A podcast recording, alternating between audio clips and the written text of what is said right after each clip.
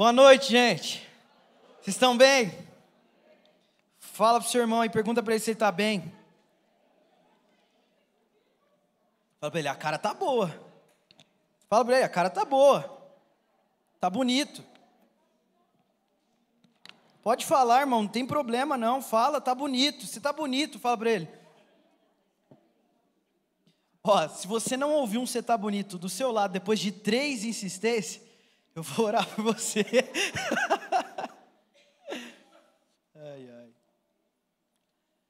Gente, que, que delícia a gente estar reunido junto em casa. Nosso primeiro culto depois de uma semana profética. Quem veio aqui em algum dia da semana profética? É bom, não é? Fala para o seu irmão assim: sabe o que é melhor que uma semana profética? Fala para ele: uma vida profética.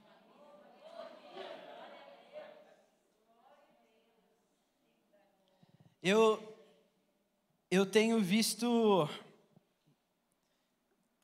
que no conceito geral de igreja, a coisa que mais atrapalha, existe uma coisa que mais atrapalha o nosso cumprimento da missão que Jesus nos deu.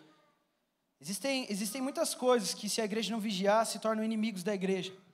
Mas existe uma coisa que eu sinto que no momento em que a gente vive, no momento do mundo em que a gente está, a gente vive num mundo em que tudo é possível com tempo e dinheiro. Tudo é, é possível com tempo e dinheiro. Se você tem tempo e dinheiro, você pode fazer qualquer coisa nesse mundo. E o problema é que às vezes esse conceito de falsa liberdade é transportado para dentro da igreja. E hoje em dia a gente tem pessoas que pensam que podem pagar para ministros realizarem a obra do evangelho que é dada a cada crente.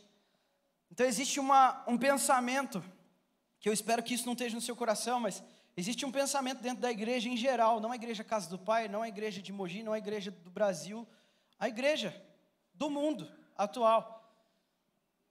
Porque é mais fácil do que cumprir a obra que Deus deu para mim, a obra que Deus colocou na minha mão, é pensar que eu posso terceirizar isso, eu posso colocar na mão de alguém. Então as pessoas acham que os dízimos dela para dentro de uma casa, o que elas ofertam, a generosidade delas paga o que elas têm que fazer. Então nós achamos que um pastor, um profeta, um apóstolo, um mestre evangelista é mais um trabalhador que faz a obra do evangelho que eu não estou disposto a fazer. Nós achamos que a nossa generosidade, porque alguém recebe um salário por estar aqui, esse salário diz respeito a fazer a obra do Evangelho por mim. Porque eu sou para outra área, sabe? Quando eu vou para as esferas, eu estou nas esferas. Mas ainda bem que há um pastor que faz a obra do Evangelho. Só que essa é uma mentira maligna, porque a obra do Evangelho ela é destinada a cada santo. E não a um líder pastoral, profético, apostólico, mestre ou evangelista. E a coisa mais danosa para a igreja atual é o pensamento de que eu posso pagar um ministro para fazer o trabalho por mim. O pastor faz a obra do evangelho, o profeta faz a obra do evangelho, realiza a obra de Deus. E enquanto a igreja não romper com esse tipo de conceito, a gente continua alimentando um tipo de igreja que é falso, mas que ainda tem uma maquiagem boa e aceitável. Que qualquer crente olharia e falaria: Isso é igreja. Mas quando a gente olha para a Bíblia, a gente encontra um modelo bem diferente. Francis Chan fala: Por alguma razão criamos uma cultura de igreja na qual os ministros pagos exercem o ministério. O resto de nós aparece, deposita um dinheiro no gasofilácio e vai embora se sentindo inspirado ou alimentado. Então eu venho aqui, eu coloco um dinheiro na caixa de generosidade, eu faço um Pix, eu faço uma transferência, eu passo meu cartão, e eu acho que isso aqui está patrocinando alguém para fazer a obra do Evangelho que eu não estou disposto a fazer. Só que o Evangelho de verdade ele acontece segunda de manhã e não domingo à noite.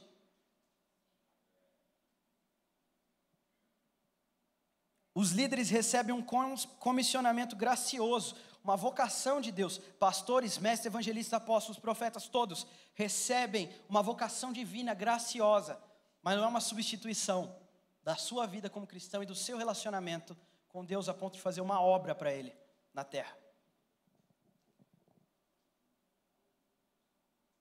É por isso que uma vida profética é muito melhor do que uma semana só. Abre sua Bíblia comigo lá em Efésios capítulo 4.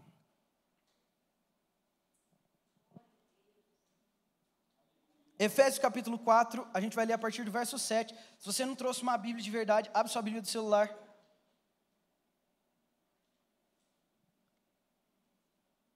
Efésios 4, verso 7.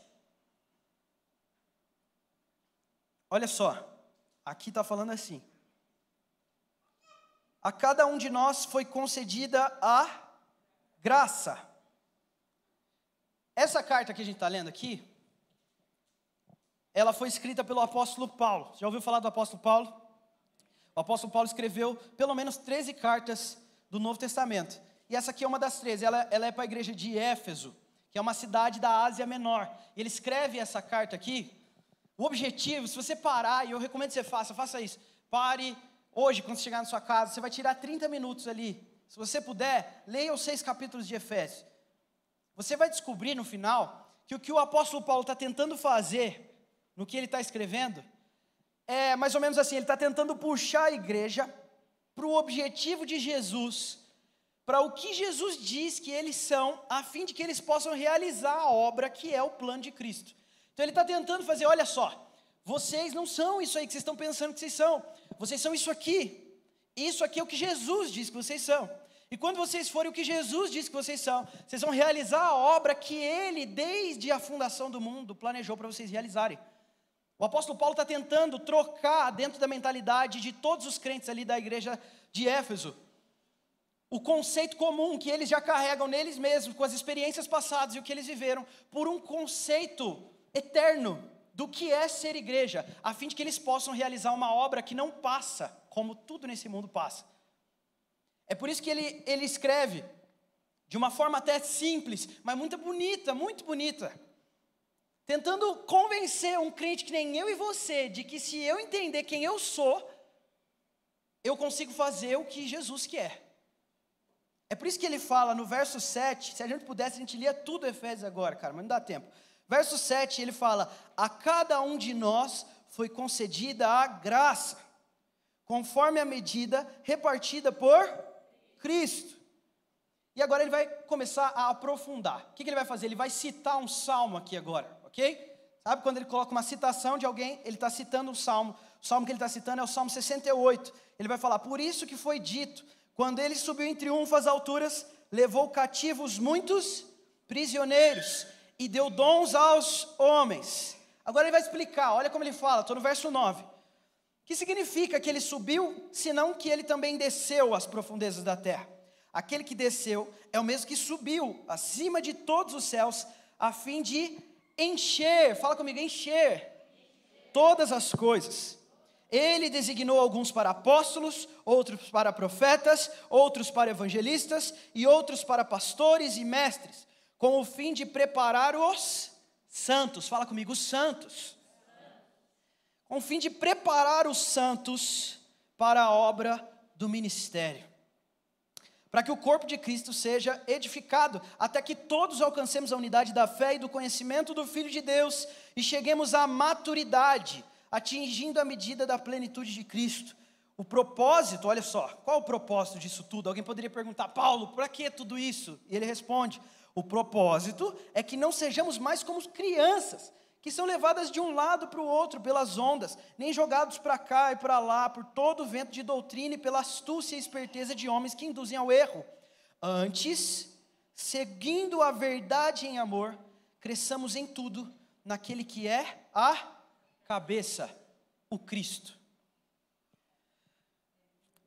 Essa carta aos Efésios tem esse objetivo e eu gostaria que a gente entendesse que hoje aqui nós estamos no lugar da igreja de Éfeso. Nós estamos lidando com a palavra de Deus. A palavra de Deus é um livro que todas as vezes que nós colocarmos a nossa mão nele, é bom que a gente tenha muito temor. É bom que o nosso coração estremeça. É bom que a gente identifique o que é que nós precisamos adequar ao que Deus disse. não tem nada mais precioso do que o fato de que hoje todos nós podemos ter na mão a palavra de Deus entender o que é que ele pensa sobre nós, o que ele quer para nós e onde ele quer que nós cheguemos. É interessante porque em, no século XVI, quando a reforma protestante começa a acontecer, tem algumas coisas muito bizarras acontecendo na igreja medieval. Por exemplo, hoje, hoje, eu, hoje eu saí para dar uma caminhada e eu coloquei um fone de ouvido, fui ouvir um podcast e eu estava ouvindo sobre a reforma. Eu gosto muito de ouvir sobre a reforma, estudar sobre a reforma. E eu estava ouvindo sobre as 95 teses de Lutero. E ele fez essas teses para contestar justamente o que estava acontecendo na época.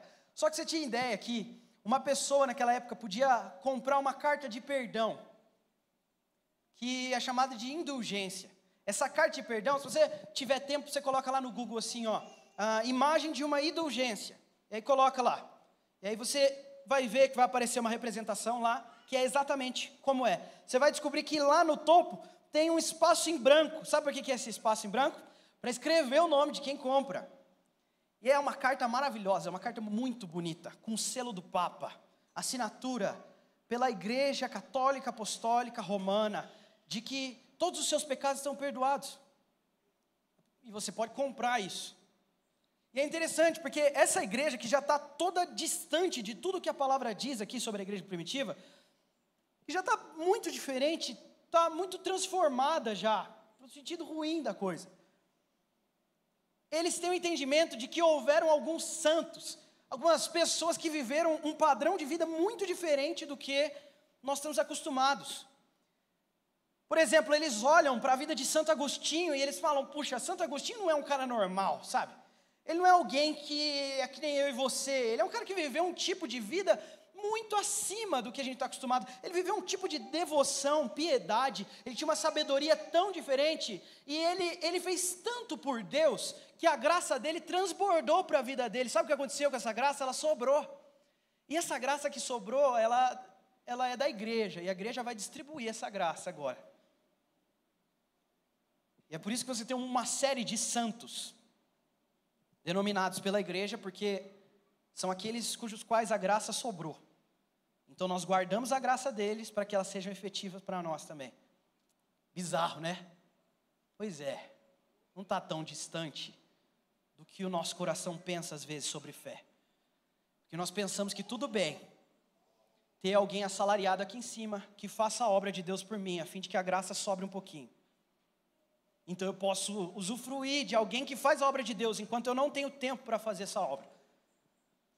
E o problema é que nós colocamos a obra de Deus em um estereótipo que não é o que a palavra diz.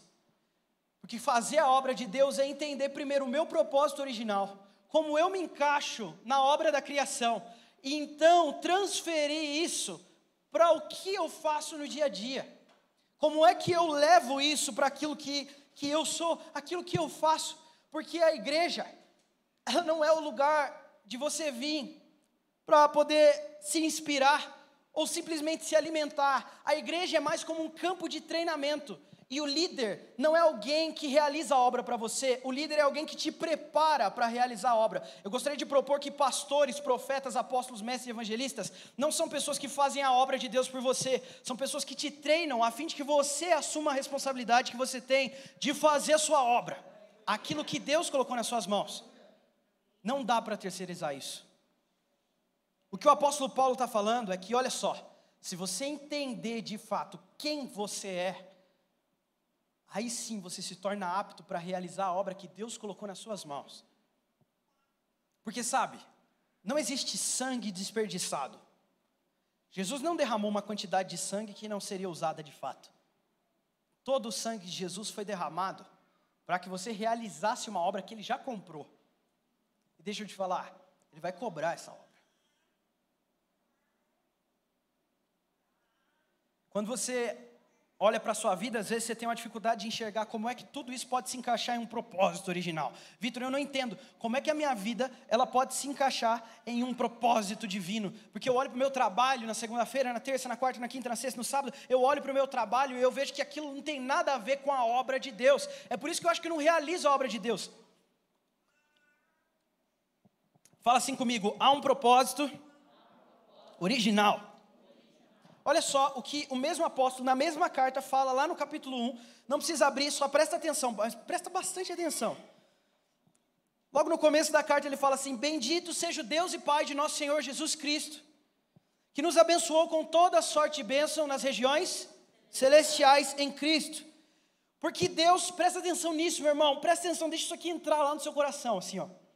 Porque Deus nos escolheu nele antes da criação do mundo. Já ficou bravo com alguém que está tentando te passar para trás? E aí você falou assim para ele: Você está achando que eu nasci ontem? Já falou isso? Já falou? Eu já falei isso. Estava muito bravo. Você falou: Você está achando que eu nasci ontem? Você acha que eu não sei do que você está falando? Eu estou entendendo tudo, rapaz. E Paulo está usando mais ou menos da mesma linguagem, só que no inverso. Ele está olhando e falando: Você está achando que você nasceu ontem? Você está achando que você é sem propósito? Você está achando que você foi jogado aqui do nada? Você acha que a sua vida é aleatória mesmo? Porque, segundo a palavra, esse Deus nos escolheu nele antes de dizer haja luz.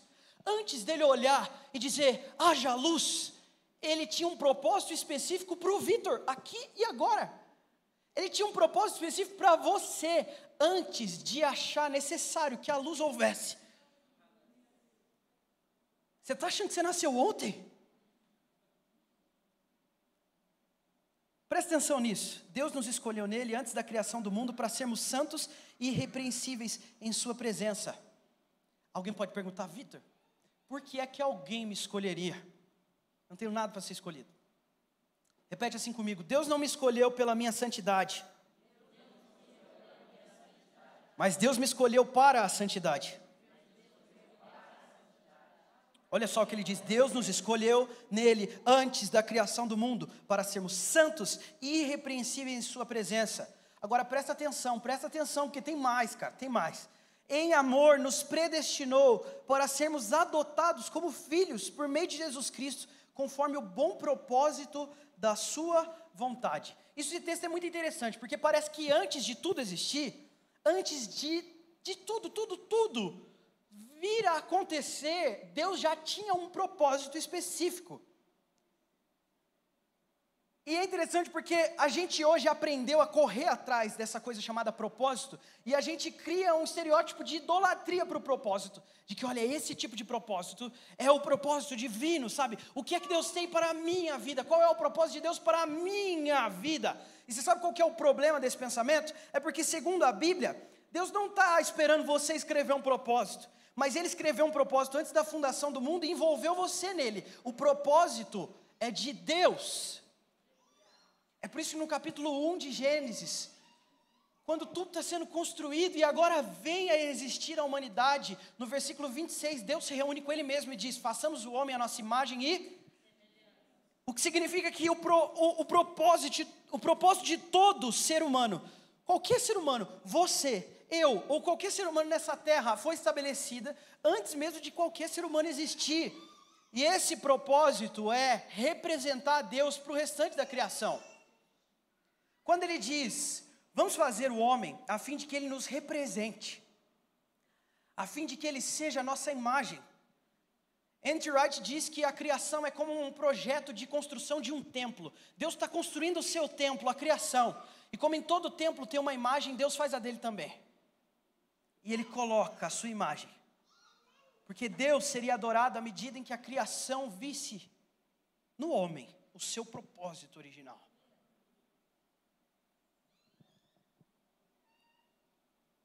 É por isso que pareceu bom, pelo propósito da Sua vontade, para o louvor da Sua gloriosa graça, que nós fôssemos escolhidos antes da fundação do mundo. Agora, isso é maravilhoso. Sabe qual é a pergunta que vem a seguir? Para quê?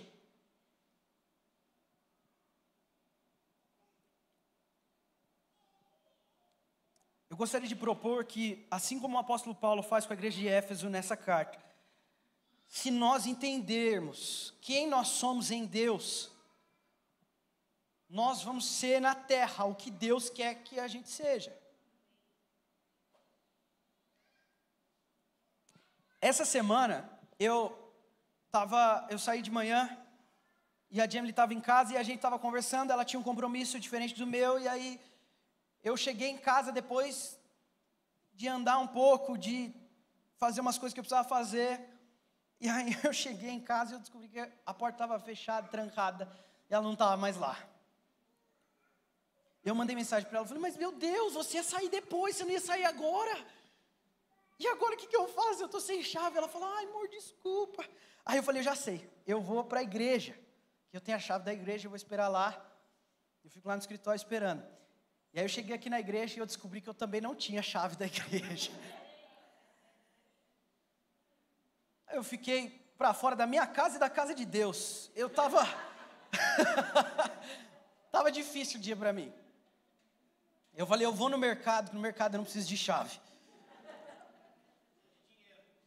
De dinheiro. E é interessante, porque a única coisa que me separava do meu lugar era uma chave.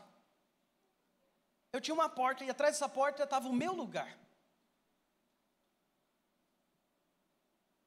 E é interessante porque existem coisas tão simples que nos separam daquilo que é o nosso lugar. Porque sabe, imagina um cenário diferente. Eu chego em casa e eu fico para fora. E aí eu fico para fora, eu fico esperando. E depois de duas horas, a minha esposa chega e ela fala: Por que você não abriu a porta? Estava debaixo do tapete a chave. Já aconteceu isso com alguém? e aí olha que interessante, porque nesse caso, o que me separa do meu lugar não é mais algo que eu não tenho, é algo que eu não sei.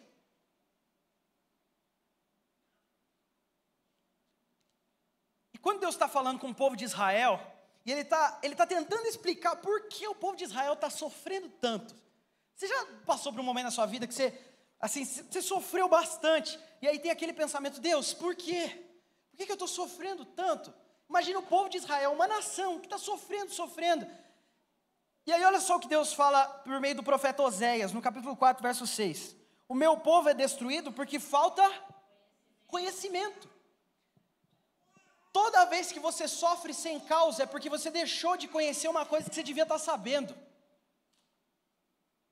Porque o sofrimento é uma realidade desse mundo. Se você está ouvindo uma mensagem que fala para você, fica tranquilo, você nunca mais vai sofrer se você está em Jesus, essa mensagem é uma mentira. E não é porque o Vitor discorda, é porque a palavra de Deus discorda. Porque o próprio Jesus disse que nesse mundo você vai ter o quê? aflição. Mas aí é que tá, Jesus não fala, olha, você vai sofrer de qualquer jeito, então viva, porque o sofrimento é uma realidade para você. Não, ele termina, alegre-se no meio do sofrimento, porque eu venci, o que significa que para Jesus, o sofrimento não é inútil se tiver uma causa. Se a igreja sofre sem causa, é um sofrimento inútil. Se eu vivo uma vida sem a causa, eu sou um crente inútil. É por isso que o apóstolo Paulo, ele gasta tanto tempo tentando te falar. Olha só, se você entender que há um propósito antes da fundação do mundo, e você precisa se adequar nisso, se você conseguir entender isso, então você está apto para realizar a obra de Deus e não pagar alguém para fazer por você.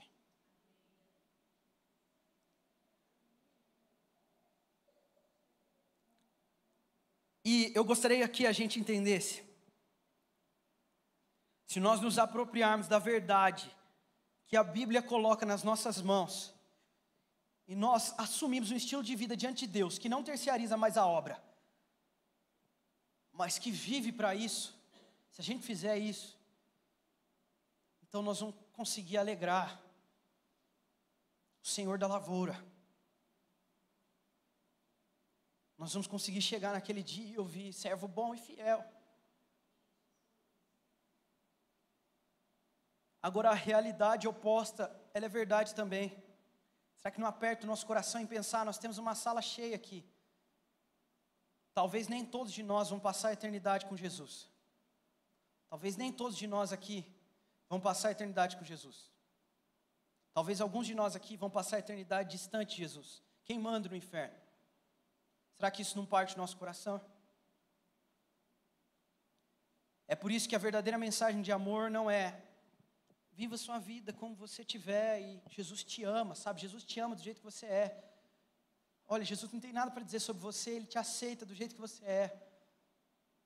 Essa mensagem, ela, ela soa tão legal, cara, ela parece tanto de amor, mas a verdadeira mensagem de amor é aquela que esquenta um pouquinho mais a fornalha. Você poder sentir o que de fato é a realidade sem Jesus.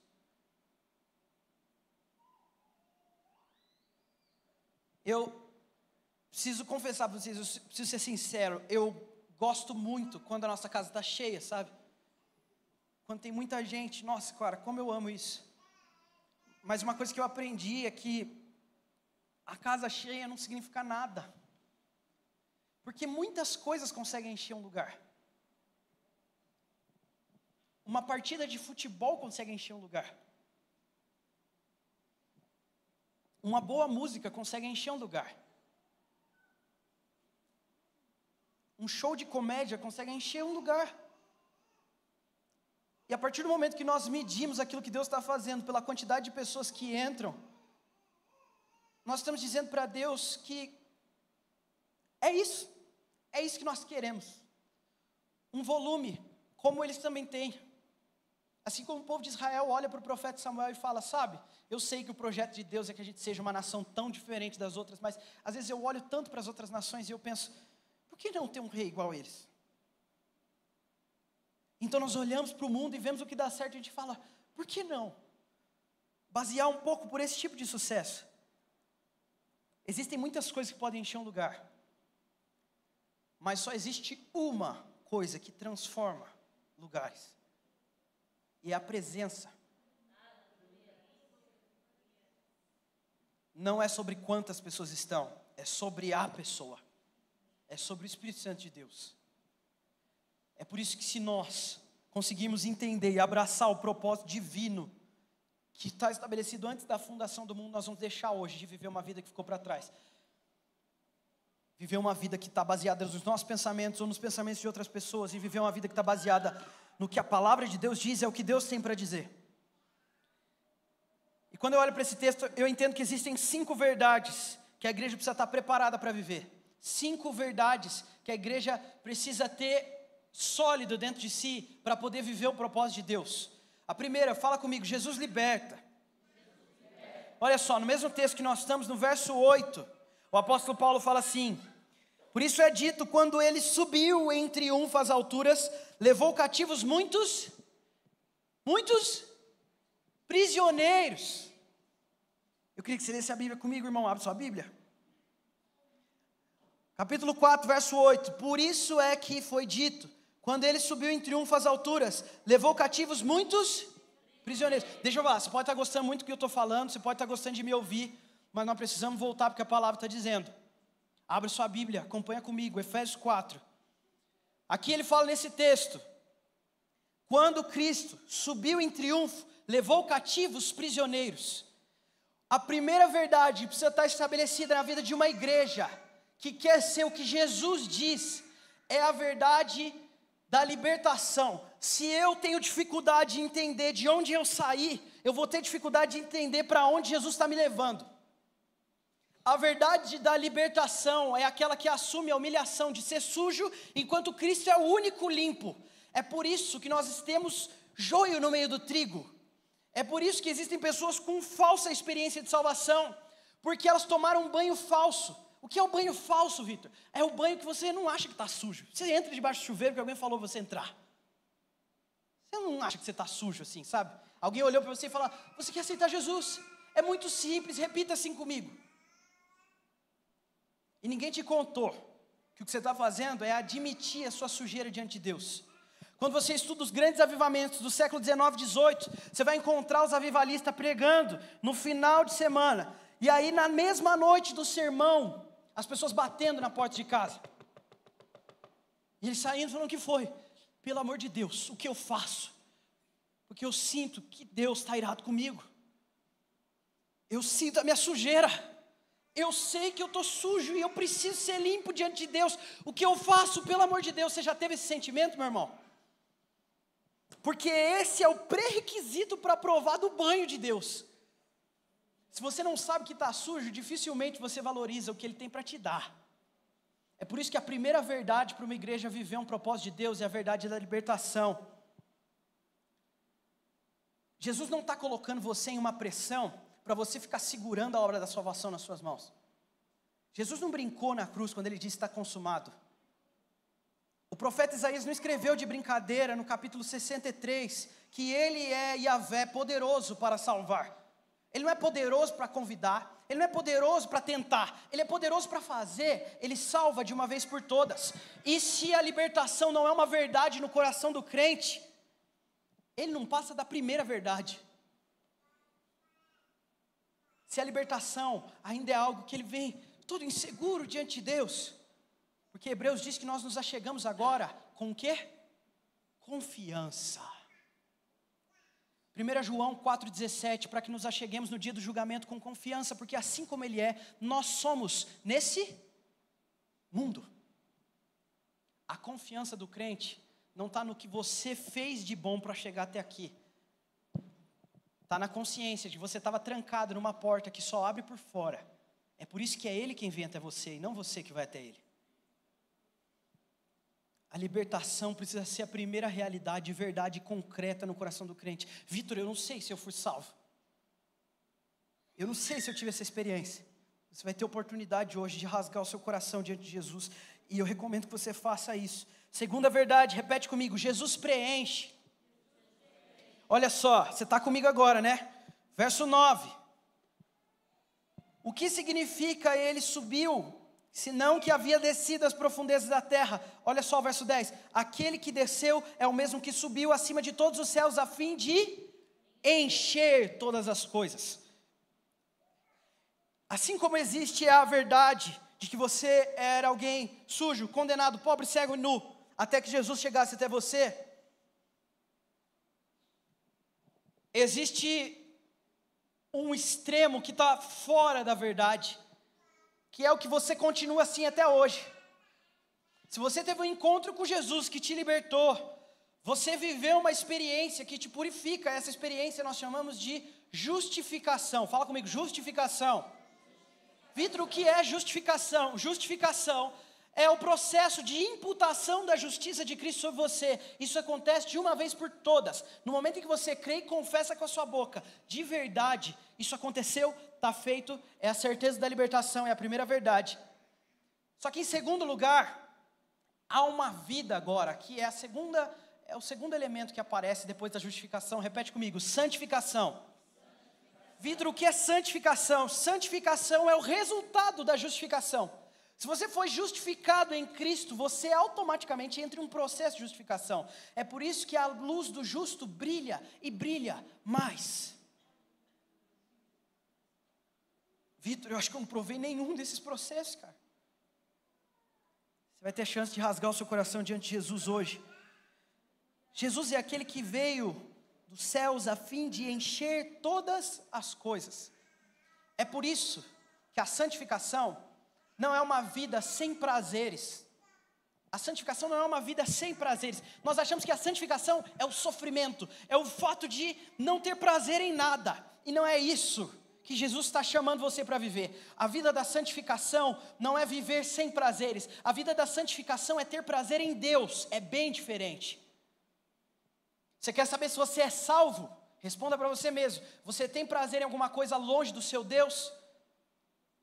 Porque Jesus é aquele que preenche, ele não esvazia. Ele não veio para tirar sua alegria, ele não veio para tirar aquilo que te deixa entusiasmado. Ele veio para levar para o lugar certo. É por isso que ele preenche todas as coisas. Com Cristo não há espaço vazio. Ele é aquele que veio dos céus a fim de preencher todas as coisas. A marca da igreja primitiva era o amor pelas riquezas eternas, mais do que as riquezas passageiras. Mas hoje nós acostumamos a pagar ministros para lidar com coisas eternas, enquanto nós nos iludimos com as coisas passageiras. Eu vou para a igreja domingo, mas segunda-feira tomara que o pastor ore por mim, porque eu tenho a minha vida. Tomara que o pastor ore pelos enfermos, que ele visite o órfão, a viúva, que ele trate de alimentar o pobre, que ele tenha o devocional dele, porque eu tenho minha vida. A igreja de Cristo é a que encontra nele o prazer e a suficiência. Terceira verdade, fala comigo, Jesus envia. Efésios 4:11 diz: Ele designou alguns para apóstolos, outros para profetas, outros para evangelistas e outros para pastores e mestres, com o fim de, fala comigo, preparar os santos. Com o fim de preparar os santos para a obra do ministério, para que o corpo de Cristo seja edificado. Deixa eu te falar, o pastor não é aquele que faz a obra, o pastor é aquele que prepara você para a obra. O profeta não é aquele que revela a obra, profeta é aquele que prepara você para a obra. O apóstolo é aquele que prepara você para a obra. O evangelista, o mestre. Todos servem a Deus numa graça maravilhosa de preparar os santos, mas não fazer a obra dos santos. É por isso que Jesus envia. Se você estava aqui na semana profética, no segundo dia, você lembra que a gente falou de João 4. E ali você encontra uma mulher samaritana que ela está com muita sede, ela está com sede de água, mas ela está com sede de muitas coisas dentro dela. Ela não consegue encontrar, ela já procurou em cinco maridos e no sexto também não achou, só que ela encontrou um homem. Ela encontrou um judeu. E para ela é difícil isso, que ela é samaritana. Ela matou a sede dela ali, num olhar, nas palavras de Jesus. Jesus deu para ela da água da vida, Jesus, da água da vida, Jesus se deu para ela. Só que olha só, sabe qual foi o resultado? Depois de se saciar, depois de Jesus te preencher, olha só, Jesus te libertou, Jesus te preencheu. Você sabe o que ele faz depois? Em João 4, aquela mulher, a primeira coisa que ela faz, ela larga o cântaro. Aquilo que você usava para sair carregando, buscando tudo que você acha que te que te dá prazer, que te traz de volta para um estado que você um dia experimentou, tudo isso que você usa para buscar, aquilo que você acha que é o seu trabalho que te traz sustento, que é o seu dinheiro que te traz sustento, que é a sua família que te traz felicidade, que é a sua esposa, seu esposo te traz felicidade, seus filhos te trazem felicidade. O seu prazer está em Deus. É por isso que você não faz igreja, faz família e faz trabalho. Você faz todas essas coisas aos pés de Cristo. João Calvino fala que o nosso coração é uma máquina de produzir ídolos. Isso significa que a gente é capaz de pegar todas as coisas que são uma bênção de Deus, como trabalho, casamento, dinheiro, todas as coisas boas, e a gente transforma em ídolos. E as coisas que antes eram boas estão tomando lugar de Deus na nossa vida, todas essas coisas são maravilhosas. Deixa eu te recomendar, façam elas diante de Deus. É por isso que antes de enviar, Jesus te liberta, ele limpa você. E ele preenche. Você não é mais aquele crente sedento quebrado. Você é aquele crente que é preenchido. E agora você pode ir. Pela primeira vez em que a palavra igreja aparece, aparece como eclésia no original do grego. A primeira vez que essa palavra aparece é um relato que está lá em Mateus capítulo 16. E olha só, presta atenção nisso, gente. Você está dormindo, faz assim, ó. Presta atenção. Jesus fala assim: Quem vocês estão falando que eu sou? Quem vocês estão falando que eu sou? E aí Pedro rompe o silêncio, ele fala: Você é o Cristo, você é o Filho do Deus vivo. E é interessante que Jesus ele é tão esperto, cara. Jesus é tão, é tão esperto que ele olha para Pedro e ele, e ele vai fazer um trocadilho. Ele fala para Pedro assim: Você diz que eu sou Cristo, você é Pedro. Eu imagino um olhando para o outro: É, e Jesus fala assim: Pedro, não foi carne, não foi sangue que revelou para vocês, foi o Espírito de Deus. E eu digo: você é Pedro, e sobre essa pedra eu vou edificar a minha igreja. Sabe o que Jesus está falando? Ele está falando para Pedro que toda vez que a igreja for capaz, assim como Pedro fez, de revelar quem Deus é, de dizer, de ter a consciência de quem Ele é, ele vai revelar na hora quem você é nele. É por isso que a busca do crente não é por quem eu sou, quem eu sou, quem eu sou, quem eu sou. Não, é quem ele é, meu filho. Quem ele é. Porque no momento que você for capaz de dizer, Ei, tu és o Cristo, tu és o Filho do Deus vivo, ele olha para você e fala, e você é o Vitor, olha só o que eu tenho para você. Você só vai ser enviado depois de ser preenchido por ele. É por isso que ele liberta, ele preenche, ele envia. A quarta verdade, fala comigo. Jesus une e amadurece. Vamos lá comigo, hein? Pelo amor de Deus. Efésios 4,13. Efésios 4,13. Olha só. Ele fala tudo isso para a gente e ele trouxe algo maravilhoso. E alguém pode olhar para Paulo e falar: Paulo, qual o objetivo? Onde nós vamos chegar com isso? E Paulo fala no verso 13: Até que todos alcancemos a unidade unidade da fé e do conhecimento do Filho de Deus e cheguemos à maturidade. Fala comigo, unidade e maturidade. É interessante porque Jesus apresenta um estilo de comunidade que é a igreja, que é totalmente diferente do que tudo que a gente está tentando encontrar no mundo. É por isso que os sistemas políticos se dobram diante de Jesus. Você não encontra nem no socialismo ou no capitalismo um ideal porque é só numa comunidade celestial que algo perfeito acontece. Jesus está falando de um tipo de comunidade que pode se reunir num ambiente. O que é, irmão? Entrar num lugar onde você pode ter certeza que todos os olhos aqui amam, sem limites. Não há julgamento, não há uma fofoca, não há uma conversa pelas costas. Tudo que há é honra e amor. O nome disso na Bíblia é unidade. Parece que unidade não é o nosso objetivo, mas é o de Jesus. Porque quando ele falou que está construindo um templo, ele não chamou você de o templo, ele chamou você de pedra. É por isso que há uma pedra angular e a gente vai em volta, meu irmão, a gente não fica no meio. Eu não sou o centro nesse evangelho de Jesus.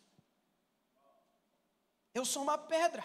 O problema é que quando a primeira pedra rachada que aparece, a gente fica com raiva e quer chutar o templo de Deus.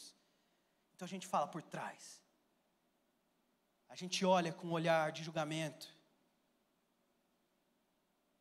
Porque parece que o que Jesus valoriza não é o que o Vitor valoriza. Jesus quer unidade. Eu quero gente. Eu quero ver grande. Jesus quer unidade. Jesus quer me fazer maduro. O que é maduro? A diferença entre um imaturo e um maduro é muito simples. O imaturo ele não consegue prover nada. Ele precisa sempre de alguém. Pega uma criança, pede para fazer o seu almoço amanhã. Pede para o seu filho de três anos fazer o seu almoço amanhã. O que, que vai sair? Não dá nem um miojo, cara. Porque o imaturo não é capaz de prover, ele não é capaz de gerar a diferença da imaturidade para a maturidade.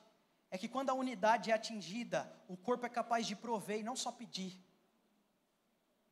É por isso que o propósito de Deus é te libertar, preencher, enviar e te fazer um com o corpo dele, a fim de que você seja maduro o suficiente para a gente chegar onde a gente tinha que chegar. Eu quero que você fique de pé.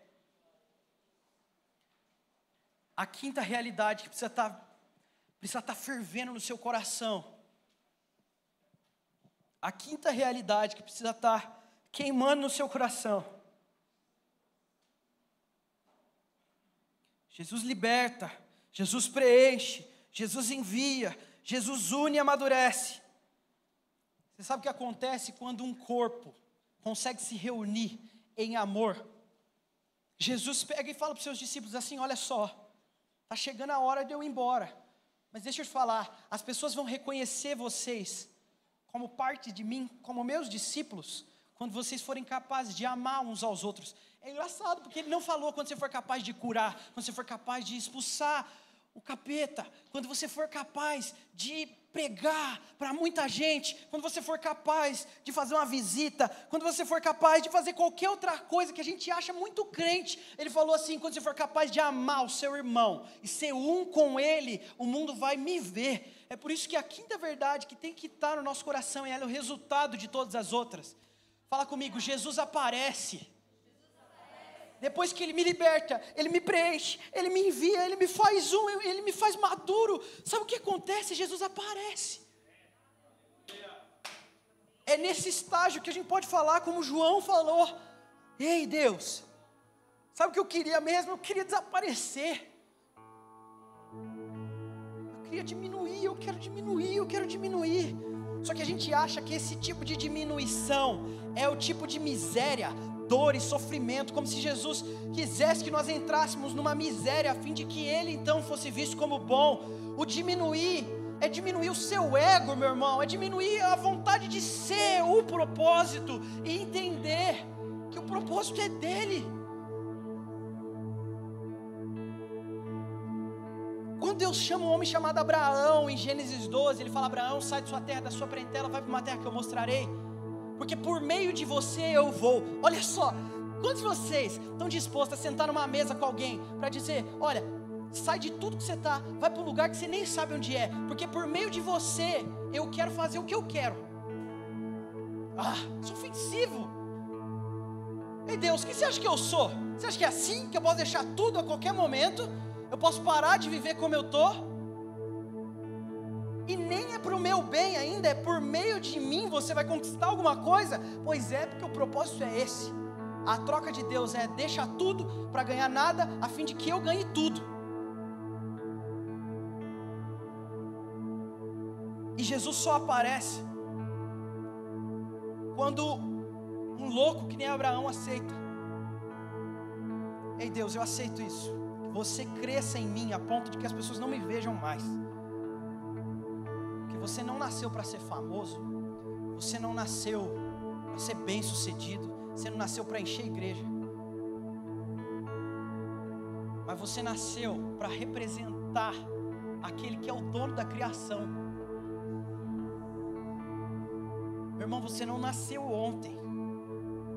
Deus te projetou antes de dizer, de dizer haja luz. Ele já tinha planos específicos. Quando a igreja não transfere a obra para os pastores e profetas, nós nos tornamos parecidos com Jesus e o mundo nos vê.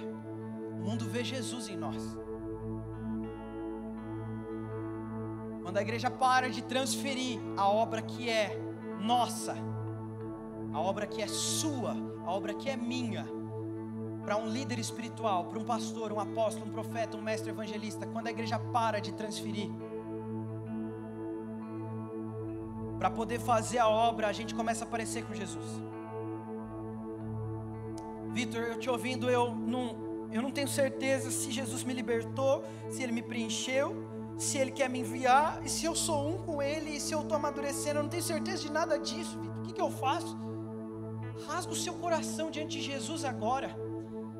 Tiago faz uma recomendação muito simples, mas ao mesmo tempo muito pesada de se aceitar. Mas para um coração que agora está humilhado diante de Deus, é isso que se faz: humilhai-vos diante da poderosa mão de Deus. O propósito de Deus nunca foi me dar um propósito pelo qual o mundo me conhecesse. O propósito de Deus foi estabelecido antes da fundação do mundo e Ele me envolveu no propósito dele. Para de idolatrar essa, essa visão da sua vida, esse propósito. Deus te dá essa visão, depois você parar de ser um louco por ela.